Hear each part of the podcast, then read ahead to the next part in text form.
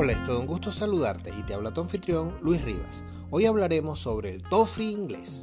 El toffee es un caramelo que se puede elaborar con diferentes densidades o dureza, pudiendo hacer desde una salsa para bañar postre hasta pequeñas pastillas o caramelos duros, como los conocidos en nuestro país, vaca vieja o sacamuela. El término toffee apareció por primera vez en el diccionario de Oxford en 1825. No se sabe realmente cuándo el término fue utilizado por primera vez, pero muy probablemente que existiera antes de que apareciera el diccionario. Además, no hay muchos detalles sobre el origen del término y hay mucho debate sobre la palabra. Se cree que la palabra viene del término tafia, un ron de las Indias Occidentales que proviene de la melaza o el jugo de caña de azúcar. Las diferentes teorías sitúan los orígenes de este caramelo inglés alrededor del siglo XIX, en tiempo de la esclavitud.